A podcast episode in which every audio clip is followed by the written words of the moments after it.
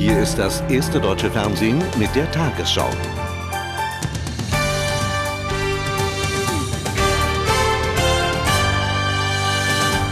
Guten Abend, meine Damen und Herren. Nach dem Fall von Bagdad dämpften heute US-Vertreter Hoffnungen auf ein schnelles Ende des Krieges. Zu Beginn der vierten Woche konzentrieren sich die Kampfhandlungen nun auf den Norden des Landes. Ein Schwerpunkt ist Tikrit, die Geburtsstadt von Saddam Hussein. Hier wird die Zentrale seines Sicherheitsapparates vermutet. Luftangriffe bereiten eine Bodenoffensive vor. Auch auf Mosul rollen US-Panzer zu. Irakische Soldaten sollen bei ihrem Rückzug zwei Brücken vor der Stadt gesprengt haben. Das Ölzentrum Kirkuk wurde inzwischen durch kurdische Kämpfer mit Unterstützung von US-Truppen eingenommen. Erst jetzt haben wir wirklich gesiegt, sagen die Kurden. Sie sind in der Ölstadt Kirkuk, unsere Hauptstadt, heißt es hier einfach. Heute Morgen soll es hier einen Aufstand der Bevölkerung gegen die verbliebenen irakischen Truppen gegeben haben. Die seien daraufhin geflohen. Die kurdischen Truppen konnten praktisch ohne nennenswerten Widerstand in die Stadt einfahren. Jetzt wird gefeiert bis in die Nacht. Inzwischen sollen tausende Kurden, die Saddam einst aus der Region vertrieben hatte, auf dem Weg zurück in ihre Heimatstadt sein. Wut gegen das verhasste Regime entlädt sich. Nein, das war kein Alleingang, betonen die Kurden, man sei mit den Special Forces der Amerikaner in die Stadt vorgerückt. Wohnungen von Funktionären der Baas-Partei werden verwüstet. Seit dem Nachmittag haben die kurdischen Soldaten Straßensperren gegen Plünderer errichtet. Die Türkei ist alarmiert, ein Einmarsch der Kurden in Kirkuk war für sie vor kurzem noch ein Kriegsgrund. Der türkische Außenminister Gül erklärt heute, er hilflos. Was nun getan werden muss, wird unternommen. Türkische Militärbeobachter sollen nach Kirkuk. Später wurde ergänzt, für Ankara wäre es inakzeptabel, wenn die kurdischen Kämpfer in Kirkuk bleiben. Die amerikanischen Einheiten sollen noch in der Nacht in der Region verstärkt werden. Die USA werden die Kontrolle über die Ölfelder hier übernehmen, so verspricht der amerikanische Außenminister Ankara. Die kurdischen Kämpfer sollen aus Kirkuk so schnell wie möglich abziehen. Nach dem Vormarsch amerikanischer Truppen ins Zentrum Bagdads ist die Lage dort weiter gespannt. Am Abend wurde nördlich des Hotels Palestine ein Selbstmordanschlag verübt. Nach US-Angaben sprengte sich an einem Militärkontrollpunkt ein Mann in die Luft. Über Opfer herrscht noch Unklarheit. In einigen Berichten ist von vier verletzten US-Soldaten die Rede. Nach anderen Meldungen sollen mehrere Amerikaner getötet worden sein. Den ganzen Tag über wurden in Bagdad Villen von Regierungsmitgliedern und offizieller Einrichtungen geplündert, darunter die deutsche Botschaft. Auch ein Krankenhaus wurde ausgeräumt. Plünderer nahmen Krankenwagen, Betten und Medikamente mit. Es ist wenig, was vom Diktator übrig blieb. Direkt unter dem verbliebenen Auge des gestürzten Saddam Hussein begannen heute auch in Bagdad massive Plünderungen. Die Menschen stürmten die Büros von Ministerien und Geschäftshäusern, trugen Möbel, Eisschränke, Kühlanlagen heraus. Halt all jenes, was sie seit Jahren entbehren oder was sie jetzt verkaufen wollen, um die ärgste Not zu lindern. Ich brauche Geld. Mein Mann ist gefallen. Ich habe vier Kinder, die ich ernähren muss. Ich brauche dringend Geld. Die Rente kommt schon seit Monaten nicht mehr. Eine komplette Büroausstattung. Alles wird zusammengerafft. Jeder nutzt die Gunst der Stunde. Der Transport wird improvisiert. Mal auf einem Bürostuhl, mal auf einem Drückkarren. Am Straßenrand ein von den Amerikanern zerschossenes Fahrzeug. Vier Menschen tot, weil sie nicht anhielten. Vor der deutschen Botschaft sind die Plünderer gleich mit dem LKW vorgefahren.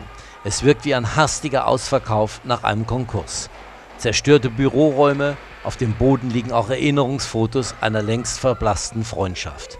Nur den Bundespräsidenten erkannte man nicht, ließ ihn stehen. Am Nachmittag war die Botschaft leer und verwüstet. Inzwischen hatte man auch die beiden Flaggen heruntergerissen. Sie hängen jetzt im Stacheldraht, Symbole einer schwierigen Freundschaft. Die USA haben heute erneut bekräftigt, dass sie auch beim Wiederaufbau des Irak ihren Führungsanspruch aufrechterhalten wollen. Den Vereinten Nationen wies Außenminister Powell in einem Zeitungsinterview eine Rolle im humanitären und technischen Bereich zu. Mehrere Resolutionen des UN-Sicherheitsrates sollen dies unterstützen. UN-Generalsekretär Annan und Chefinspekteur Blix haben sich für eine baldige Rückkehr der Waffenkontrolleure in den Irak ausgesprochen. Nach dem Ende des Regimes von Saddam Hussein musste der Sicherheitsrat jetzt die Lage klären. Während das Schicksal von Saddam Hussein noch ungeklärt ist, bezeichnete US-Präsident Bush dessen Herrschaft faktisch als beendet und versprach dem irakischen Volk die Demokratie. Wir werden Ihnen dabei helfen, eine repräsentative Regierung zu formen und dann werden sich unsere Truppen zurückziehen. Während das Weiße Haus sich auf die großen Ideale konzentriert, hörten die Senatoren im Kapitol heute Aufschlussreiches vom stellvertretenden Verteidigungsminister Wolfowitz über die Rolle der UNO im Nachkriegs-Irak. Wir reden mit der UNO darüber, welche Rolle sie spielen könnte. Diese Rolle soll wichtig sein, aber die UNO kann nicht der Managementpartner sein. Sie kann nicht die Entscheidungsgewalt haben. Wir müssen sicherstellen, dass das öffentliche Leben funktioniert und dann sollten wir diese Verantwortung sehr schnell an die Iraker abgeben. Nach Wolfowitz Aussage versammelten sich die Abgeordneten unter der Kuppel des Kapitols und verkündeten demonstrativ ihre Unterstützung für die kämpfenden Truppen. Das Militär wird nicht nur die Schlüsselrolle spielen, solange der Krieg noch andauert, sondern auch in der ersten Phase der Nachkriegszeit. Auch die Auswahl möglicher irakischer Führungspersönlichkeiten wird von den Siegernationen betrieben. Die UNO jedenfalls soll in die wichtigen politischen Entscheidungen nicht mit hineinreden. Das wurde heute in Washington deutlich. Das Motto hier lautet, nur wer im Krieg mitgekämpft hat, darf auch die Friedensordnung mitbestimmen. In Berlin ist am Abend im Kanzleramt überraschend der Bundessicherheitsrat zusammengetreten. Unter Leitung von Bundeskanzler Schröder wird darüber beraten, welchen Beitrag Deutschland für den Wiederaufbau im Irak leisten soll. Vor einer Stunde am Kanzleramt, der Chef des Bundesnachrichtendienstes auf dem Weg zum streng geheimen Bundessicherheitsrat. Wenig später auch der Außenminister. Auf der Tagesordnung ein brisantes Paket. Die Schröder-Regierung will entscheiden, wie sie sich am Wiederaufbau des Irak beteiligen will. Die Optionen reichen bis hin zu einem Blauhelmeinsatz der Bundeswehr. Alle Ressorts sollen ihre Handlungsoptionen auf den Tisch legen. Neben Innenminister Schilly ist auch der Finanzminister dabei, denn es geht nicht zuletzt um die Frage, wie ein Hilfspaket finanziert werden kann. Am Nachmittag hatte der Kanzler klargemacht, unter welchen Bedingungen sich Deutschland am Wiederaufbau beteiligen will. Wir sind schließlich miteinander der Auffassung, dass ähm, nach äh, dem Ende der militärischen Aktionen es darauf ankommt, dass Frieden und Stabilität in, im Irak und in der Region gewonnen werden und äh, dass äh, die Phase des Wiederaufbaus unter dem Dach der Vereinten Nationen stattfinden muss, aus äh, inhaltlichen wie aus legitimatorischen Gründen. Im Hintergrund laufen jedoch längst erste Abstimmungen mit den USA. Joschka Fischer wollte im Laufe des Tages noch mit US-Außenminister Paul telefonieren. Hier im Kanzleramt hat sich heute telefonisch auch Condoleezza Rice, die Sicherheitsberaterin von US-Präsident George Bush, gemeldet. Das Ergebnis der Sitzung will der Kanzler auch zum morgigen Gipfel nach St. Petersburg mitnehmen. Der Handlungsspielraum des Bundessicherheitsrates ist nicht zuletzt aus finanziellen Gründen gering. Aber hier im Bundeskanzleramt werden heute Abend möglicherweise die entscheidenden Weichen dafür gestellt, wie Deutschlands Rolle in einem Nachkriegs-Irak aussehen soll. Zu den Ereignissen im Irak sendet das erste auch heute wieder einen Brennpunkt gleich im Anschluss an diese Tagesschau. Vertreter von Bundestag und Bundesrat haben sich in der vergangenen Nacht im Vermittlungsausschuss auf einen Kompromiss zum Steuerpaket der Regierung verständigt. Die Vereinbarung soll 4,4 Milliarden Euro Mehreinnahmen bringen. Das ist deutlich weniger als die zunächst von der Koalition geplanten 15 Milliarden Euro. Finanzminister Eichel schließt darum weitere Maßnahmen nicht aus. Die Union erklärte, sie habe Steuererhöhungen abwehren können. Der Finanzminister war nicht begeistert. Der Kompromiss bringt nur gut ein Viertel der eingeplanten Steuermehreinnahmen. Auch den Ländern und Kommunen fehle jetzt Geld. Also äh, einen guten und einen schlechten Satz. Der gute, endlich hat sich bei der CDU was bewegt. Der schlechte Satz, das, was herausgekommen ist, entspricht nicht annähernd den finanzpolitischen Notwendigkeiten, die wir bei der Einhaltung des Europäischen Stabilitätspaktes haben. Zufrieden dagegen zeigte sich die CDU-Chefin. Die Unionsfront gegen weitreichende Steuererhöhungen hatte trotz bedenkenarmer CDU-Länder gehalten. CDU und CSU haben Wort gehalten. CDU und CSU haben verhindert, dass die Menschen mit unzähligen Steuererhöhungen belastet werden. Bis spät in die Nacht wurde verhandelt. Die Opposition setzte am Ende durch, dass nur gut 4 Milliarden Euro Mehreinnahmen zu verbuchen sind, die in erster Linie über die Körperschaftssteuer, also vor allem bei Großunternehmen, hereingeholt werden. Die Botschaft äh, des Vermittlungsausschusses lautet, keine Steuererhöhungen für die Bürgerinnen und Bürger dieses Landes, keine Steuererhöhungen für die Personengesellschaften in diesem Land.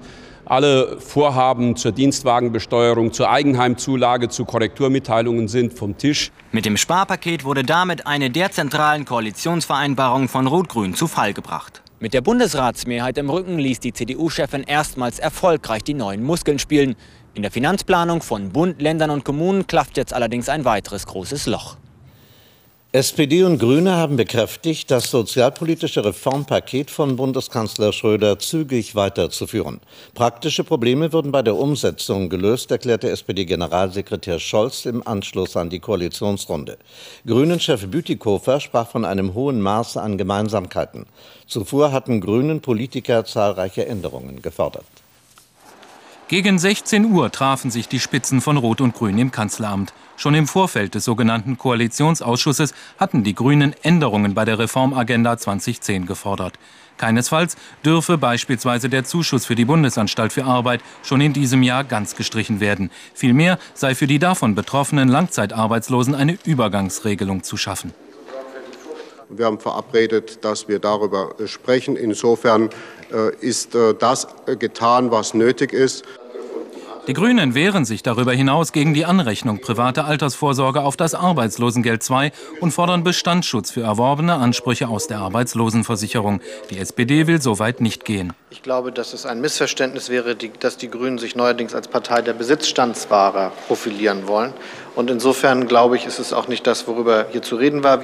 Fest steht, durch eine sogenannte familienpolitische Sicherung im Bereich der Arbeitslosenhilfe will Rot-Grün Kinderarmut vorbeugen.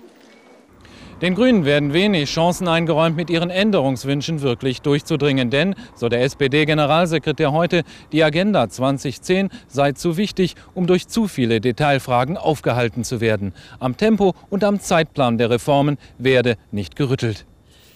Im Kölner Müllskandal hat die Staatsanwaltschaft heute die Namen der Angeklagten bekannt gegeben. Zu ihnen gehört der frühere SPD-Spitzenpolitiker Wienand. Ihm und vier weiteren Angeklagten wird im Zusammenhang mit dem Bau einer Müllverbrennungsanlage in den 90er Jahren Bestechlichkeit vorgeworfen. Insgesamt sollen 11 Millionen Euro an Schmiergeldern geflossen sein. Fast 27 Jahre nach den tödlichen Schüssen auf den DDR-Regimegegner Michael Gartenschläger sind die beiden Angeklagten heute vor dem Berliner Landgericht straffrei ausgegangen. Ex-Stasi-Offizier Heckel wurde vom Vorwurf des Totschlags freigesprochen. Er sei an der Tat nicht maßgeblich beteiligt gewesen, befand das Gericht. Im Falle seines damaligen Kollegen Singer sei die Tat verjährt. Der 32-jährige Gartenschläger war im Mai 1976 an der Grenze zur DDR erschossen worden, als er vom Westen aus versuchte, eine Selbstschussanlage abzumontieren. Eine Patientenverfügung allein reicht nicht aus, um bei einem Koma-Patienten lebenserhaltende Behandlungen zu beenden. Das entschied der Bundesgerichtshof in Karlsruhe in einem heute veröffentlichten Beschluss. Auch wenn der Betroffene in der Verfügung erklärt hat, er lehne lebensverlängernde Maßnahmen ab, muss zusätzlich die Entscheidung eines Vormundschaftsgerichtes eingeholt werden. Die Richter werten die Verfügung jedoch als deutlichen Hinweis auf den Willen des Patienten.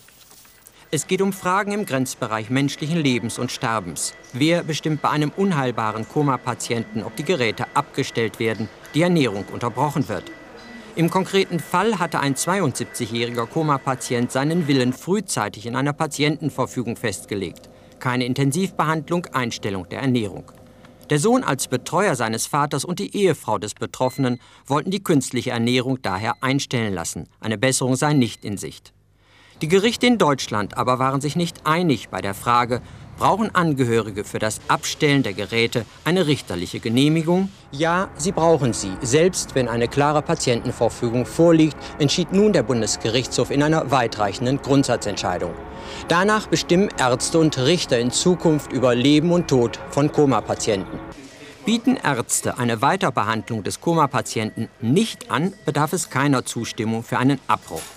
Bieten Ärzte dagegen aber lebensverlängernde Maßnahmen an, kann der Betreuer, können Angehörige diese in Zukunft nur beenden lassen, wenn vorher die Zustimmung des Vormundschaftsgerichts eingeholt worden ist.